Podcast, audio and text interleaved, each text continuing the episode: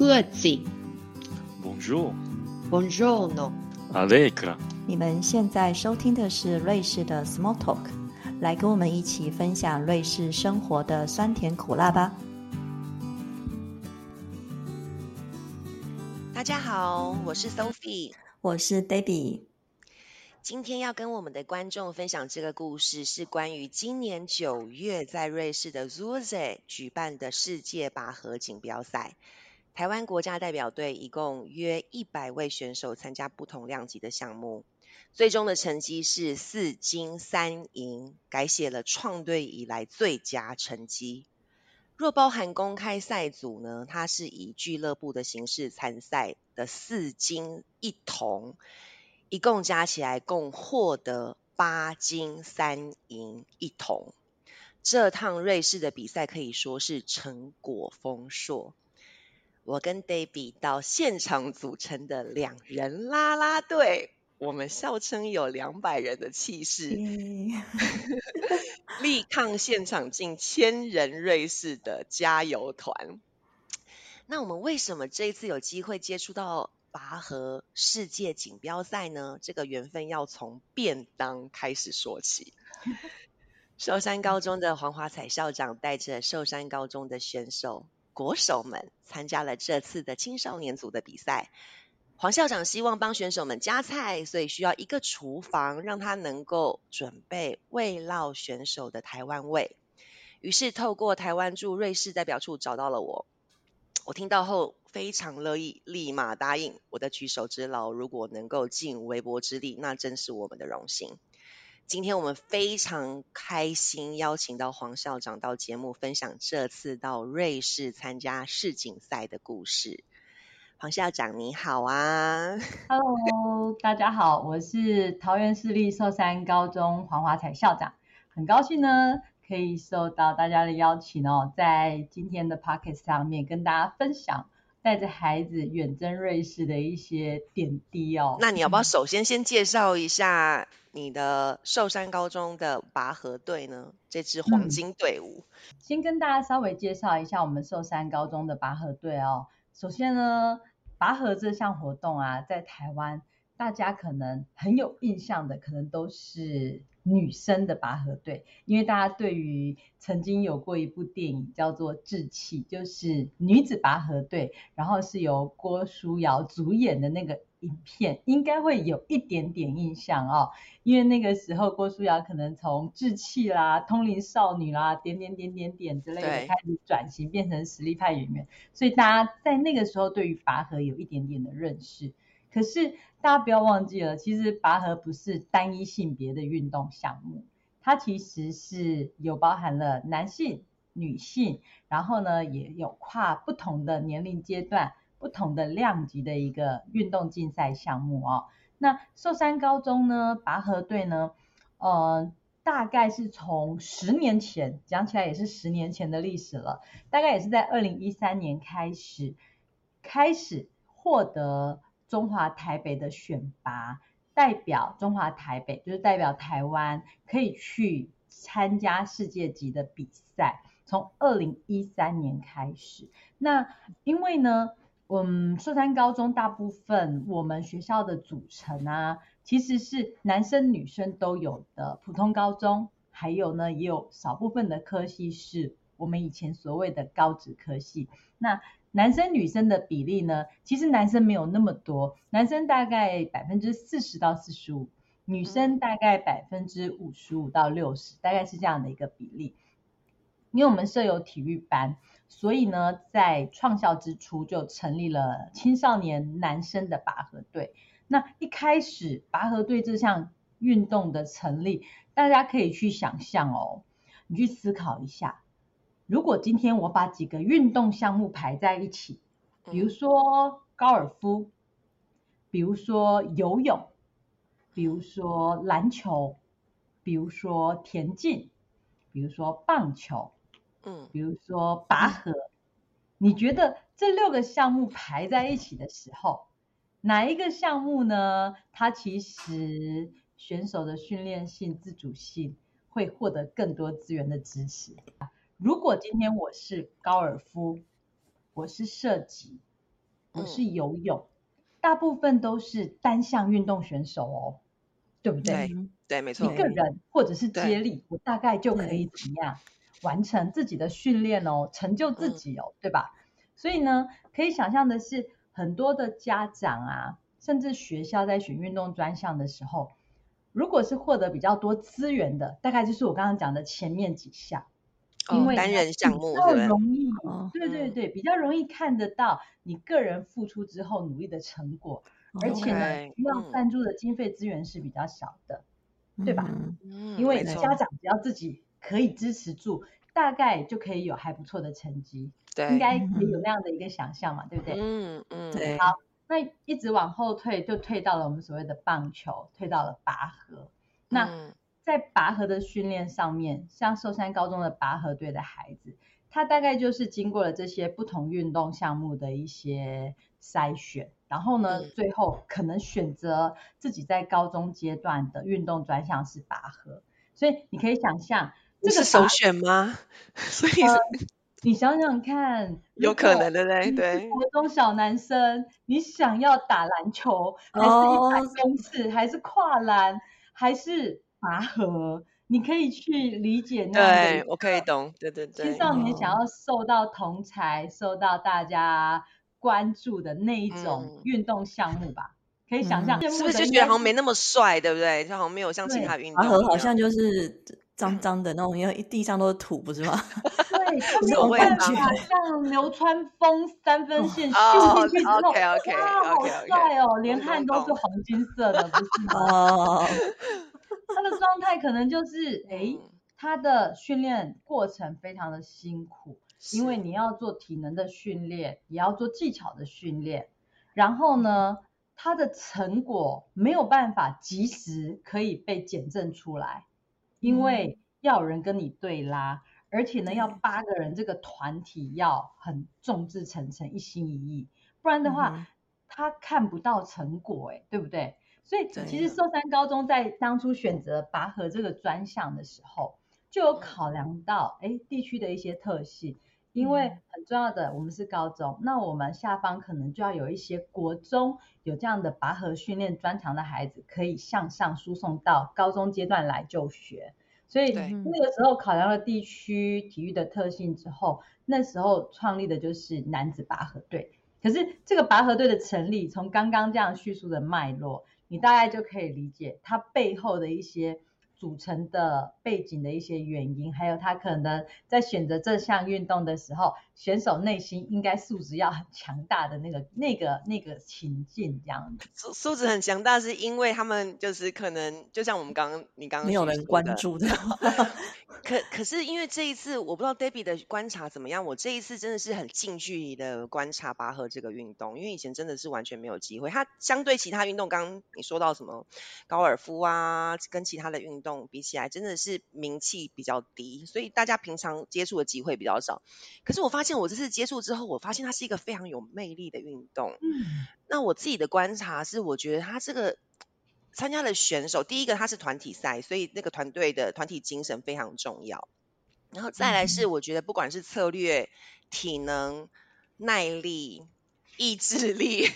我觉得这个都是非常需要高规格的训练跟选手的素质。所以我觉得它不是一个简单的运动、欸，因为我觉得它是一个很棒的一个团队的运动。对因为，我我我那一次我只有看第一天嘛，第一天就是看集美女中，第二天你们寿山高中我还没有没有机会看到，但是我光看第一天集美女中还有体育大学那几场，我就觉得哇，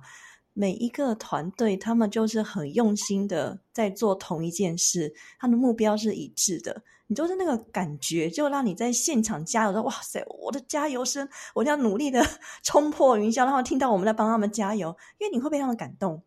觉得那个感动是你很难去去用言语去形容的。那我们就只能努力在加油而已。真的，这是眼你眼光泛泪了吗？对，我那时候我也有，我也有起鸡皮疙瘩的感觉。对，对，因为我觉得，因为拔河里面常常有不动，就是两边在对峙那个不动，那不动其实不是不动，那个是很大的动。其实每个是选手，啊但是是势均力敌，所以我觉得那里面有很多哲学，我们可以来探讨一下。对嗯，黄校长，对你来讲，你觉得拔河是什么样的运动？就像是刚刚两位提到的一样，刚陈述了铺陈了前面那么多，大家会发现这群拔河作为他们在运动路上专项的选择，这些孩子其实更值得我们去鼓励跟疼惜哦，因为他们在整个训练的过程里面是延迟了去享受美好的成果，那他们愿意等待，愿意接受这么艰苦的训练，去延迟享受到这些成果。其实这就是我觉得为什么呃，我我成为一个校长，我还很想要去支持他们的最主要最主要的原因，因为这群孩子真的他们的努力看在眼里，就会觉得我怎么样子可以多帮他们一点点。那这个过程呢，最让我感动的，也就是刚刚大家看大家听到的，就是团团队的这一个气氛，这些团队这些孩子带出来之后。无法想象的是，不是只有高中一二三年哦，你会发现，当我们成年男子组去比赛的时候，无论包括 U 二三或者是公开成年男子组，他其实都是寿山的班底，慢慢慢慢去变成长大的，变成我们看到的成年选手。所以他们这个团队里面建立起来的感情，其实是很重要的。所以我觉得。作为一个校长，怎么样子去延续他们之间的这个情分，然后让他们在年轻的时候还这么愿意为一个运动专项去付出自己？我觉得这件事就是。好，我就很想要丢很多燃料下去，让他们 有有有，你有丢到 好吃的台湾味。刚刚黄校长说的 U 二三是 Under Twenty Three，就是二十三岁以下的成人组。那很多都是从寿山高中的，就是呃青少年组一路培养上来的，所以它其实是一个历程，然后投入很大家很多的心力。那我相信。我自己在当场看到选手的付出，我看到的是结果啦，因为这过程我没有参与到。在瑞士，如果认识新的人，我们会握手嘛？那我想要跟这些孩子们握手，我就发现他有点羞于跟我握手，为什么呢？因为他们手上不是只有茧而已哦，是还有破掉的茧啊，所以他们的手是摸起来是哇，然后的我摸起来的时候，他们会觉得有点害羞，可是我摸起来的时候，我就感觉好感动，因为这都是努力的过程，对。啊，我看到是他们吃了很多，我第一次，我真的第一次在收皮家看到那么多烟火气，然后这么多厨具出来，那么多食物出现，我想说，我就跟黄潇想说，哎，那这他们真的都吃得完吗？因为好多，你光是饭啊、肉啊，每一片每一个分量，你就觉得应该是我的五倍吧？我觉得。但是你知道我去看了这次比赛啊，我觉得他们一天多吃一个便三个便当都不为过，因为那个超累的，我的妈呀，一个人一天到底要拉几场？所以我觉得好多场的感觉，然后真的需要好多的力气。我觉得我拉，我可能拉个十秒钟我就不行了，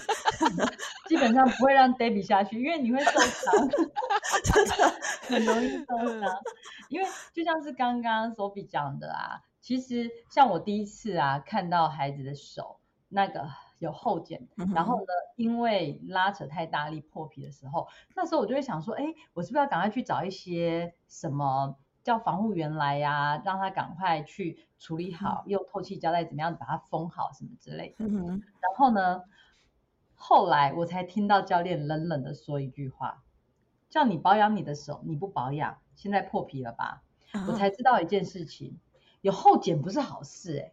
因为有后茧在。强度很大比赛的时候，它很容易因为你要去拉扯它，增加那个摩擦力而被扯破。所以好的选手应该是有茧的时候，你就要开始修修修修修，你要让它修到一个不可以是太突出的状态，它才可以让你的手、让你的脚有一个最好最好展现的机会。所以其实像。听教练讲，我才知道，哎，好多东西好像不是我眼里看到的那样。他必须是运动员要照着指引，好好的保护自己最大的资产。那个最大的资产就是自己的身体，包括了他尽量减少自己的运动伤害，然后尽量保护好自己的双手，然后还有最重要的就是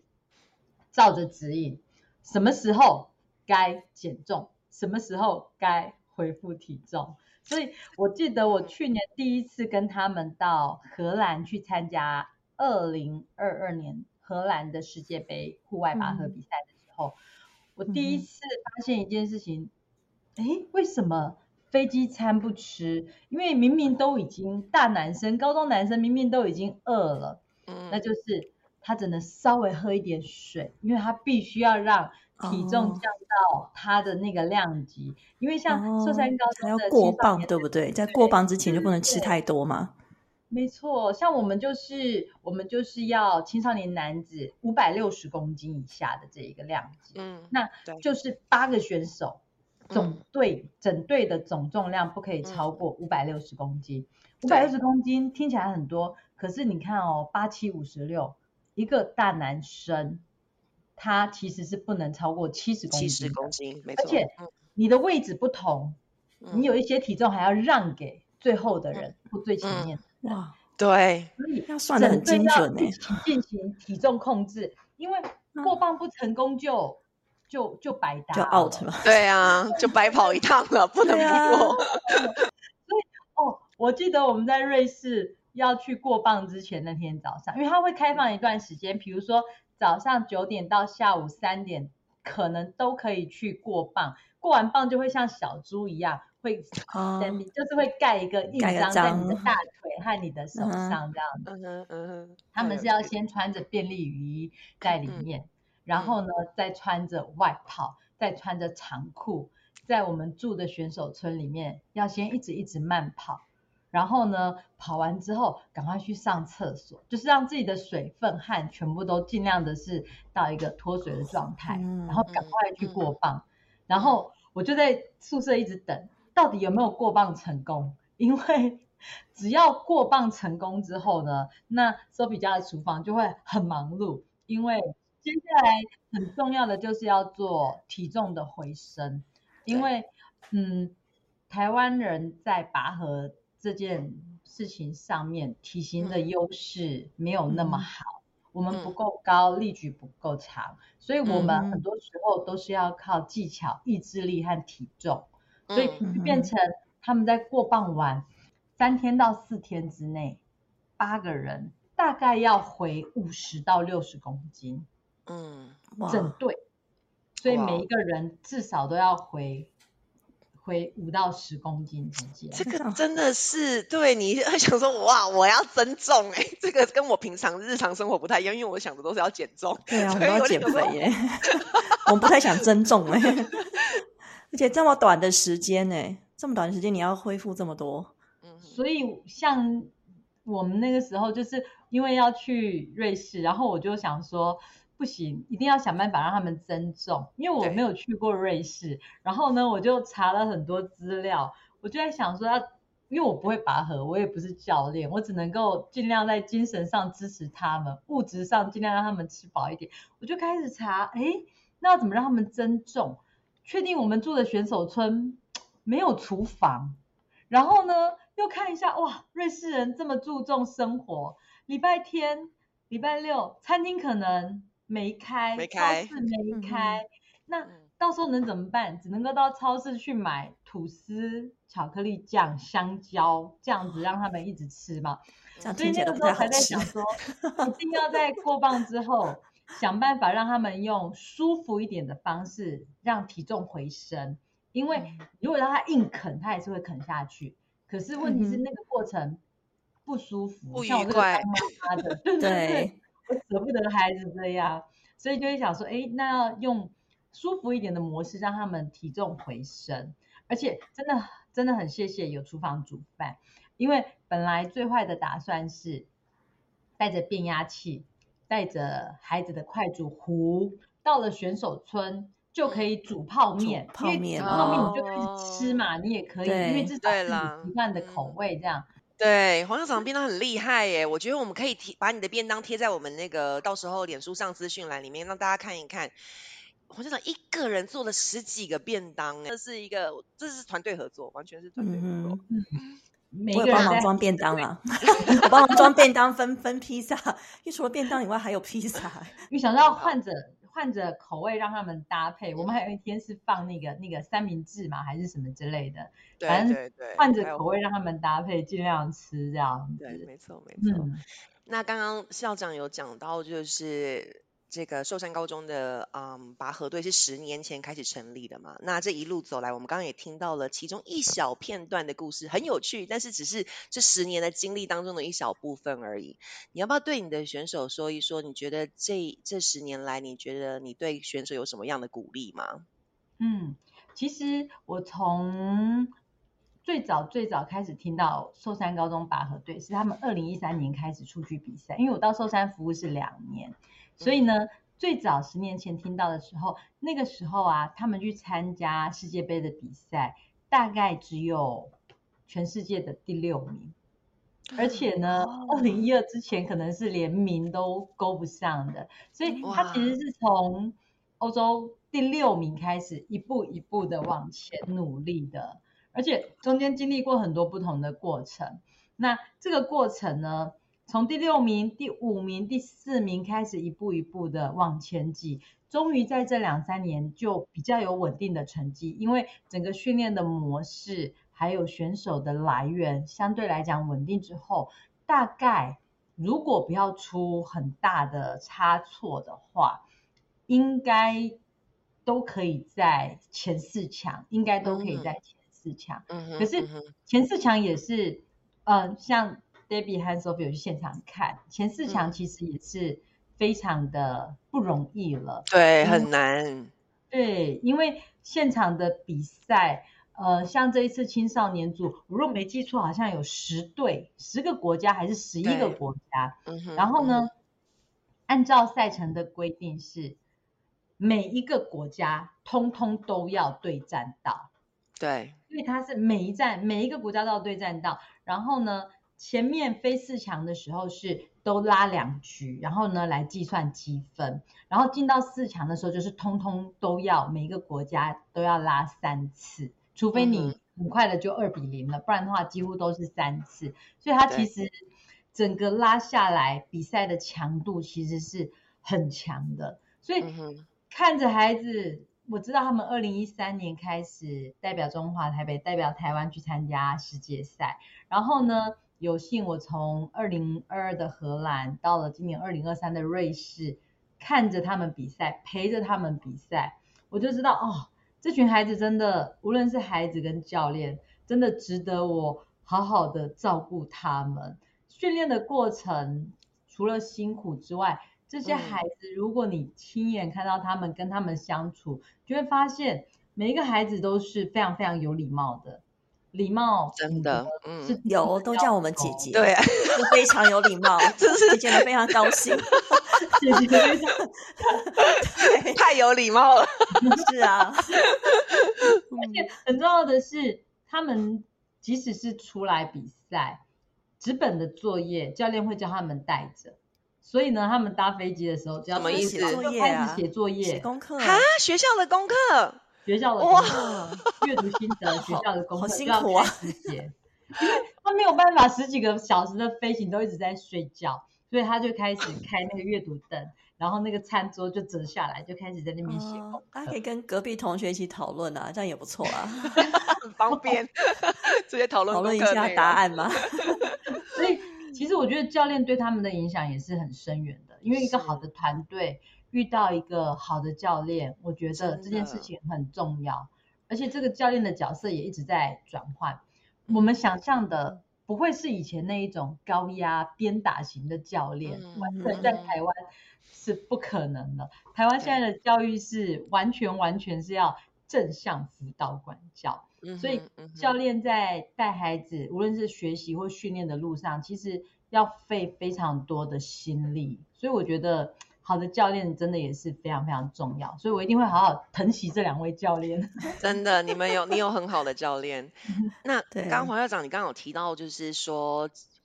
就是拔河这项运动以及他们对嗯寿山高中。的拔河队的选手意义以及这几年来的成长，那你觉得到目前为止就是这么好这么棒的成绩了？就是你刚刚说的，就是起码都有前四强，然后这次又获得银牌，然后甚至比去年又更好。那你觉得组组成这一支黄金队伍，你觉得最大的挑战是什么？然后还有根据你的观察，台湾的队伍在世界赛里面发光的关键是什么？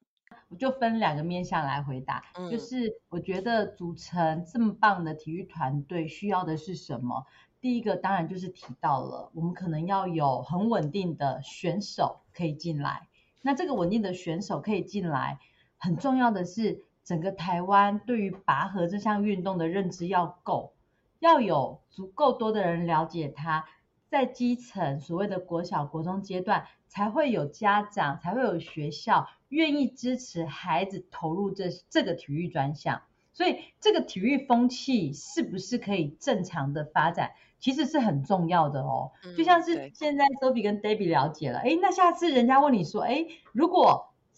有孩子、邻居的朋友想要去练拔河的时候，可能就不会是那么害怕或那么恐惧，你可能还会觉得在人身上可以有很多不同的历练跟获得，你就会鼓励他。所以嗯。第一个很重要的学生的来源是要靠大家对于这项运动的认知，然后呢，愿意投入这个体育项目，我们才可以有好的学生来源。这件事情很重要，嗯，因为没有学生来源，一切都都白搭了，对不对对？然后，第二个很重要的就是愿意投入训练和教学和教育的教练。教练这件事情嗯很重要，因为嗯我们讲了很多时候说，哎，我们做事情或在组织里面，千万不要因人成事。我想两位应该常常都会听到这个，嗯我应该交给制度啊，我们应该怎么样啊，我们应该要有一个好的架构啊，所以才可以让这个东西运行。可是不要忘记，教育真的就是人去感动人，生命去感动嗯生命的。没有办法跳脱因人成事这件事情，因为这个关键的 key person 真的很很重要。是没错，我会觉得教练这件事情的养成，然后呢，给他足够的支持跟信任，这这也是让团队可以稳定的原因。那这个部分就是属于人的部分，那另外还有一个部分就是属于所有的组织团队要走下去，很重要的就是要有资源。那这个资源嗯会来自公部门的资源，也会来自所谓的机关组织或者是私人的支持的资源。那这一块呢，就是必须像是担任校长的我要去好好努力的。公部门的资源绝对不能遗漏。那嗯另外在私人企业上的一些资源，都必须要去维持关系，让他们知道我们的近况之后，愿意给孩子，愿意给拔河队更多更多的支持。这个是资源的部分。那我会觉得，如果未来行有余力，而且可以考量的更远的话，真的会希望针对拔河队的运营是有一个组织来支持的。是假设说我可以强大到有一个拔河发展的基金会，那也嗯许这些资源的投入就可以是更稳定的。那对于孩子和教练来讲，他们投入训练的时候就不用担心太多了。嗯不过这个就是我给自己的一个期许，看未来有没有可能走嗯到这一步，让这个团队发挥未来经营需要的三个面向：人啦、资源啦，还有一个有序性的组织，是不是可能可以同时存在？然后刚刚说，呃，我们台湾的拔河队跟其他国家的拔河队比起来很不一样的地方，对，嗯，我相信两位在现场都有很大很大的感受，真的，我们尽可能不如人，我们可能对。长得男子组了，我觉得男男子组哇，其他国家都好高哦。对你要跟欧洲人比高度，完全比不过。哎、我们那天真的是想象的，大概欧洲团队都出现呢，有英国啊、瑞士哦，瑞士超强的，我从来不知道瑞士拔河队这么强瑞。士男子组超厉害的，对，然后荷荷兰兰、荷兰、巴斯克是不是？巴斯克很厉害，对对对然后爱尔，兰没错，爱尔兰都有，对，大家可以看到，就是在比赛现场的时候，其实我们的体型跟别人比起来，并不是那么具备优势，可是我们的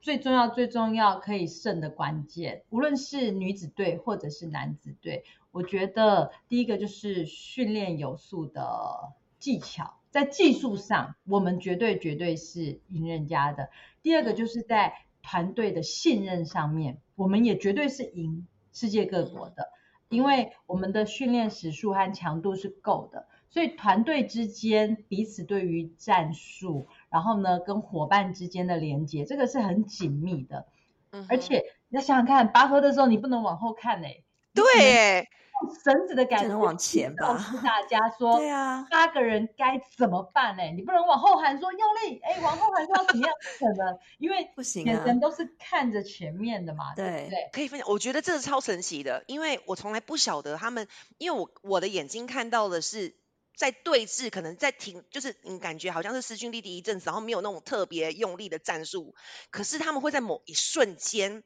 同时开始往后拉，然后会一直喊一个口号。所以我想说，那个到底是什么驱动？他们怎么会知道？就是在那一瞬间，每一个人都在做这件事情，我就觉得哇，这个是好像就抓到一个 timing 的感觉，然后那那每一只脚就开始蹦，就 开始往后拉的时候，我觉得哇，这个好神奇哦。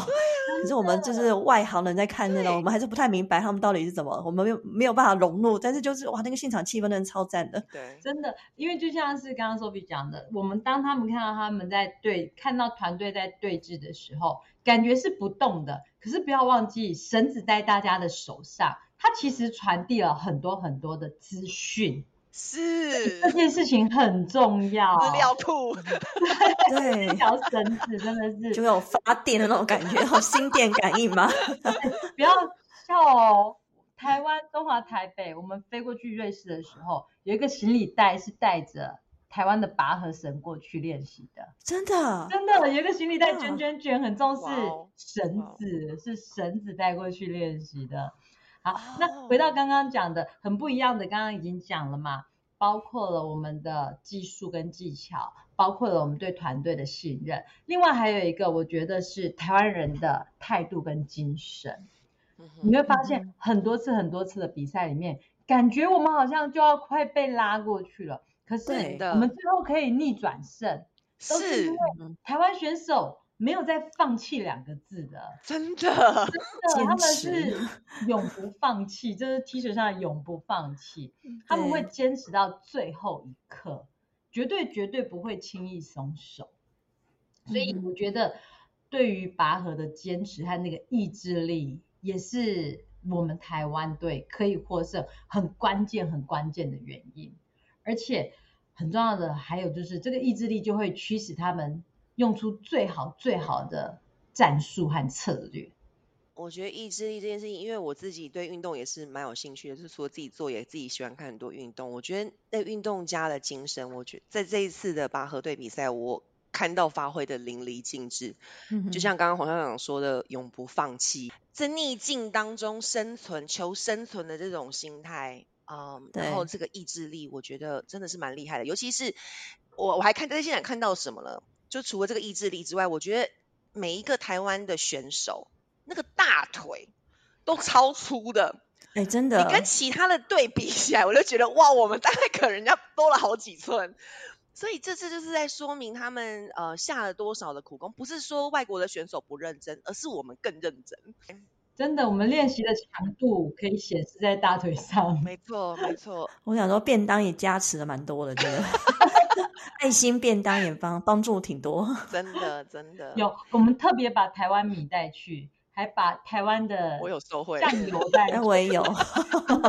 台湾的食物真的太迷人了，只要把我们好吃的饭，然后呢，很棒的台嗯湾无法酿造的酱油带去，其实在，在主食上面就很快可以让选手满足一下那种台湾嗯味的期待。所以这一次到瑞士比赛，千里迢迢，那说千里真的是完全正确的，因为真的很还有远一一万将近一万公里吧，台湾到瑞士，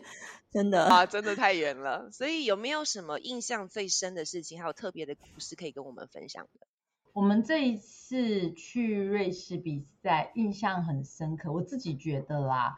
嗯，其实，在整个经费筹措的过程里面，真的得到很多人的帮忙。因为这一次整体的经费，我们去的人很少，我们去十个选手，因为下场一定要拉的就是八个人嘛。然后呢，两位选手除了是预备选手之外，大家知道竞赛场上面还有一个那个 water boy，就是要去帮忙递水啦、拿毛巾啦、清理那个拔河绳的那个 water boy。所以其实选手是去十个人，然后两个教练加上我是领队，我们去十三个人，已经是非常非常精简的队伍了。可是光是这样，大概总体的经费是要两百一十五万左右，所以两百一十五万扣掉了公部门可以给的资助和选手一个人大概两万五千块的自付额，其实这个缺口大概还差了一百五十万到一百七十万左右。哇，所以这个出发前真的是很多人很多人的帮忙。嗯让他们可以走上世界的舞台去圆梦。所以我觉得台湾人真的真的很好，因为愿意看帮忙台湾的孩子站上世界的舞台，而且我们让台湾的孩子站上世界舞台的时候，其实其他国家的人才可能看到台湾呢、是啊，所以是啊。这种感动其实就也让我的选手收获很多，因为他们的努力让世界可以看到台湾。所以嗯。像我们回来之后，其实从瑞士回来之后，很快就是台湾的中秋节。那呢，我们也赶快趁着中秋节，把我们的好的成绩跟着台湾很棒的文旦一起赶快的去分送给这些赞助者，让他们嗯知道我们没有辜负他们的期待，我们很努力、很努力的也把奖项带回台湾。所以这个部分是还，我觉得在各个场合里面都很想要谢谢这些我们在出发前的一些支持者，没有他们的支持，这件事情也不可能成型。那孩子可能也没办法站上世界的舞台。那我想好，我很蛮好奇的是，就是从就支持者的角度，就是呃这些赞助的企业啊，或者是不管他们是谁，那他们想要支持的最主要的动力是什么？他们想要支持最主要的动力，大家一定无法想象，支持我的人啊，支持寿山高中拔河队的人啊，不是你叫得出名号的大企业哦，而是跟拔河一样稳扎稳打，台湾在地的组织，台湾嗯在地的中小企业。嗯，所以嗯每一笔的捐款可能是，哎，这个企业五万，然后呢，这个铁工厂十万，这样子赞助来的。哦，所以是很多赞助者，然后都投一点钱进去，然后累累积成累积这样子的成这一结果。笔的 OK，对。OK，那另外还有就是台湾很重人情的，就是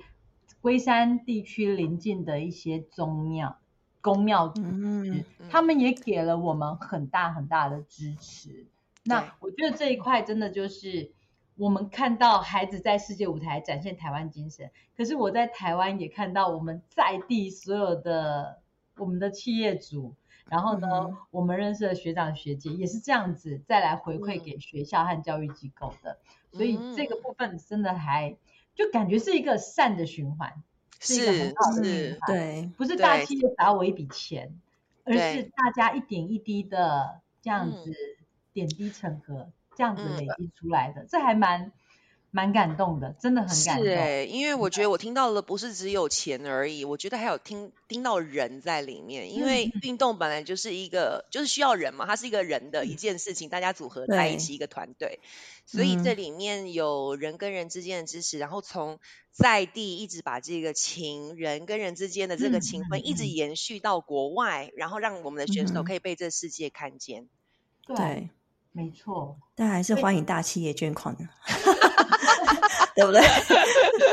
下一次，下一次，如果就是刚刚讲到了，如果未来团队的经营有能力可以走到一个比较是永续性的，甚至成立基金会的，我觉得那个状态可能就会更好，大家就不需要每一年每一年的日复一年的这样子对对啊，我觉得筹款真的蛮累的。真的，对嗯可是我还是蛮乐于去做这件事情的，因为这件事情真的可以让台湾被看到。虽然很嗯辛苦，可是陪孩子走这一段，帮他们圆梦，又让台湾被世界看到，这件事情还蛮值得好好的去努力的。嗯对那刚刚讲到很难忘的，还有就是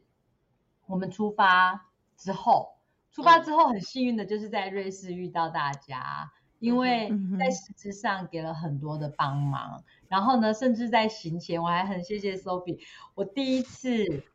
第一次，你知道我当妈妈之后，所有的出国旅行带着孩子，我就是那一种跟团，因为呢，嗯跟团是最不需要最简单，对不用花脑子。我带着孩子，反正我就跟着上车睡觉，下车逛一逛，上厕所，然后再去吃饭，再买一买，这是最轻松的模式。可是呢，这一次正因为要出发去瑞士，做了一点功课，想说，嗯，没办法，我好像得要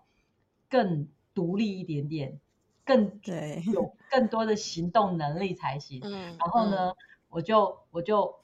租车，然后呢，在那个过程里面，就是很谢谢大家的帮忙，Sophie 就很热忱的跟我说，哎，他还把瑞士的交通号志啊，简单的网页说明全部都恶补一下，的。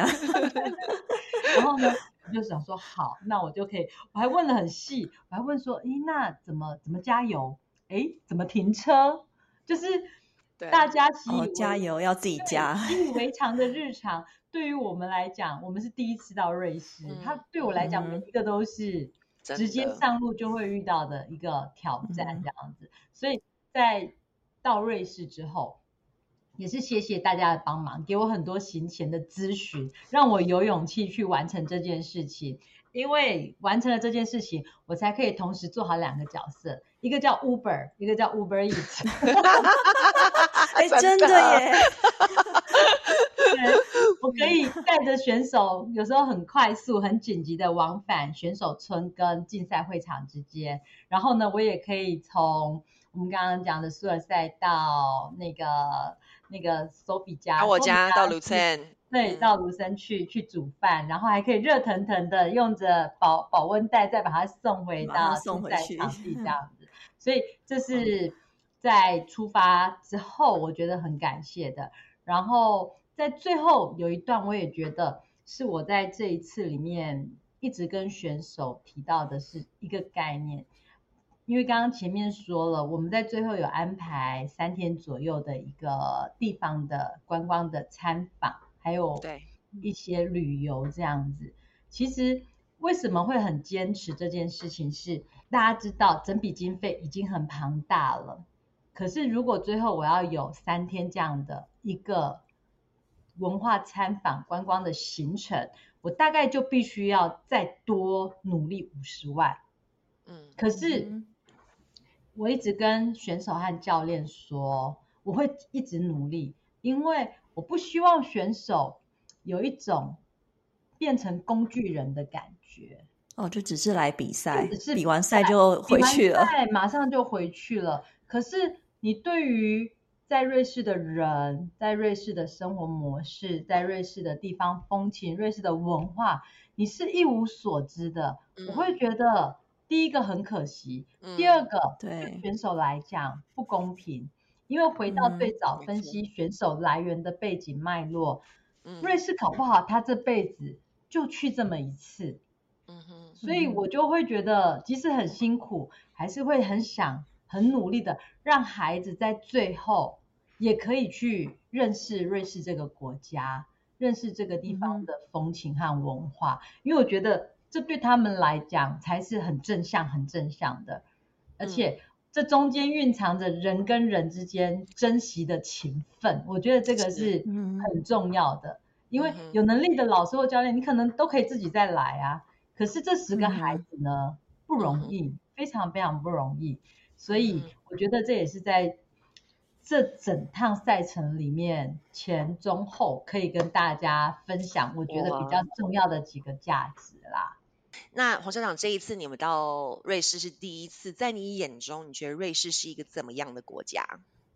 嗯，在我眼中，在我还没去之前，我觉得它就是风景明信片上的一个 国随便家拍就这是我小时候。看的卡通影片，你知道那一种那个海我底吗？们看的什么 小樱的故事什么之类的那种卡通影嗯片的国家这样子，嗯，那就是一个很美的地方。可是其实对于风景以外是一无所知的。那这次实际去了之后呢，我就发觉，哎，当然瑞士的风景还是跟明信片一样漂亮。可是最重要的是，在瑞士生活的这十天里面，我觉得瑞士人很友善哎、而且呢，很守分际。他的友善不会让你觉得超过了。比如说台湾人很台湾人很友善，可是我可能会说，哎，结婚了没？哎，生小孩了没？对，这个男的，这个三个女的，哎，嗯叭叭叭叭之类的啊，薪水多少？大概是这种。台湾人的友善有时候会让你觉得，哦，越线了。可，是我在这十天，因为要自助的去做一些采买啦、加油啦，或什么有的没的，嗯自然而然可能就会跟人有多一点点的接触。那我就发觉他们的友善很能够守住分际，他会告诉你你想要的资讯，可是呢，却不会过度去探寻探讨你的想要隐私干嘛，你的动嗯机或什么之类是的。我觉得这种感觉是还蛮舒服的，嗯因为可以在彼此都放心的分际之下，可以去嗯沟通一些事情这样子。嗯，然后另外呢，就会觉得瑞士是一个非常非常干净的国家，嗯，无论是在竞赛的过程的苏尔塞的那个小镇，或者是后续我们到了刘森啦，到了因特拉肯啦，到了少女峰啦，到了那个伯恩对，到了伯伯恩，对对嗯。对，哎、都可以感受到是一个很很干净的地方，嗯而且它的干净，它的干净不是到处设垃圾桶、哎，它没有那么多嗯。垃圾桶，也很干净，哎，所以大家嗯是习惯维持一个很好、很很好的公民态度。我觉得这件嗯事情也是还还蛮让我觉得很舒服的地方，这样你短短十天，你的观察还蛮入围的 你有讲到，就是瑞士人很重重视自己的隐嗯私，也重视对方的隐私，然后也嗯很守规矩。所以你这时候，我在我相信你在开车的时候有感受到这件事情。在瑞士开车应该是蛮舒服，你只要受过台湾的训练，然后基本上到瑞士开车都不会有问题。真的，因为我我那个时候在跟那个驻瑞士办事处提出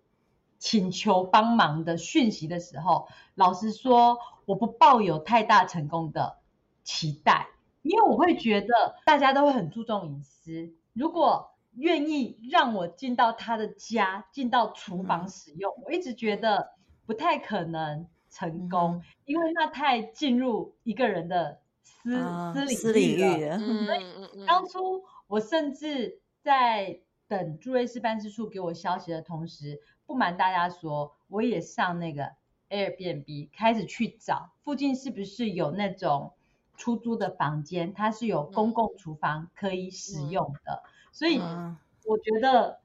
真的是很谢谢 Sophie，让不我可以到你们家的心脏一个家的厨房去使用。我相信我绝对不是唯一一个，因为在这边生活的台湾人，我们还是保有了某个程度台湾的人情味，所以我相信其他台湾人也会愿意做这件事情，而且是可以，而且很骄傲，就是你知道吗？可以稍微出一份微薄之力，我就觉得有参与感，哦，我到那一次看到你们两个都想拥抱了，哇！我看 到台湾人，而且那一种情绪，还有那一种支持真的台湾人嗯运动队伍的气氛是一样的，对，真的真的。真的非常非常感谢。哎、我也嗯想留一点篇幅给 Debbie，你要不要讲一讲你那天看到了什么，然后你的超感棒的加？油！啊，超棒的加油吗？你不觉得我们那天的加油团准备的非常的充分？虽然只有两个人，我们有做了加两百人的油气势，对我们，我做了加油牌，然后手边还有国旗哦。我们就想说，那我们就这样，只是我们没有大国旗，真的太可惜。下次回去台湾要记对得买点那个东西。要要要 要，对可是我觉得，当我们站在那里的时候，就整个那种那叫什么灵魂，不知道灵魂上升那种，台湾魂，到台湾魂上升了。我们又穿着队服，就很努力在加油，因为你真的会被这么那么多人，一群人，他们这么努力的在共同做一件事情的那种现场那个氛围所感动，他觉得啊，我们一定要更努力再加油。然后我还看到，呃，那一天，因为我们看到都是集美女中跟师大的那个连队，我看到了郭生教练，哇，郭哦教练真真的。的让我 非常的感动，因为他就是因为之前车祸也被酒驾撞伤嘛，然后你看他复健一直到现在，他真的可以坐着轮椅，然后坐飞机坐这么久 到欧洲，的。对我就觉得哇，这个真的是很辛苦诶、真然后你就的看到他的每一场比赛都会看得到郭生教练在旁边，指导他们。嗯然后我那我比较惊讶的是，我发现呃，我有观察到这里，就是他的每一场比赛，然后结束之后呢，就马上集美女中他们就会派到一到两个人，然后专门就在郭教练的旁边推他的轮椅，慢慢的离开，或者帮他做什么事情。我觉得这个好像他们不想要排班啊，我在想，还是他们都是自动做这件事情，所以你就会觉得，哎，好感动哦！这些孩子真的是非常的有礼貌，哎，那刚刚郭生教练，刚刚 David 提到了，我觉得那是另外一个奇迹，就那个生命的强韧，那个韧性，就像刚刚黄校长说的那个台湾人的韧性，我觉得很完美的展示在他的故事里面。是啊，我没有想到一个拔河的运动可以带给我跟 Sophie 这么大的一个震撼感。真的。那黄校长，你要接下来要不要跟我们分享一下，就是寿山高中拔河队接下来计划是什么？然后有没有什么是我们这些支持者可以做的？当啦啦队当然是最重要的，因为如果呃在二零二四年我们寿山高中的拔河队如果也可以很顺利的通过选拔成为代表队的话，我们会预计到德国去参赛。那当然也是很希望瑞士的朋友一起可以到德国来帮我们加油，因为现场看到台湾人看到我们国旗的那种感动，其实会给选手很大很大的一个加油气氛。而且呢，Sophie 跟 David 应该也会听到选手说：“有，我们有听到两位姐姐的声音。”因为在这句话的重点在姐姐。真的对，干得好，真是太有礼貌了。那种感觉真的就是很亲切，而且是嗯国语，然后呢看到我们的国旗，所以如果可以到现场帮我们加油，这个是最直接、最直接的鼓励。那另外就是我刚刚有提到一个未来希望可能有的一个大的方向是，如果寿山高中的拔河队也可以有一个比较永续的经营模式。有可能成立基金会，或者是有更多认识拔河这项体育专项的企业主或者是私人，他们想要来做赞助的话，其实也都可以跟寿山高中联络，因为我觉得，嗯，任何一个校长在一个学校，我不可能一直一直都在这个学校，因为台湾的校长还是有任期制的，要不一任就四年，两任八年。可是拔河这个活动，刚刚讲了。二零一三年开始，慢慢的站上世界的竞技场，到了二零二三年才有比较稳定的成绩表现。那嗯他的下一个十年，应该是要由大家一起来支持。嗯所以我会觉得，如果有认识拔河这项专项，然后想要进一步了解，也愿意支持的人，我觉得都可以来跟寿山高中联络。也许我们可以一起为台湾的拔河发展一起努力。一起让他们在世界舞台被看到，然后呢，也可以借由绳子拉起世界的友谊。我和 Sophie 呢，在这次的世界锦标赛里认识了拔河这项运动，有机会为台湾国家代表队加油，并亲眼见证了国手们在世界的舞台上发光发热，我们非常骄傲，也很感动。谢谢今天黄校长的分享。让我们了解了成功背后要付出的练习、训练，以及坚持运动家的精神，不放弃。除了选手，还有各方的支持，最后成就了这历史上的好成绩。好，我们今天的节目就到这里了。那如果你喜欢我们的节目，欢迎推荐给你的朋友们，还有按订阅跟分享。谢谢大家的收听，我们下集见，拜拜。拜拜，拜拜。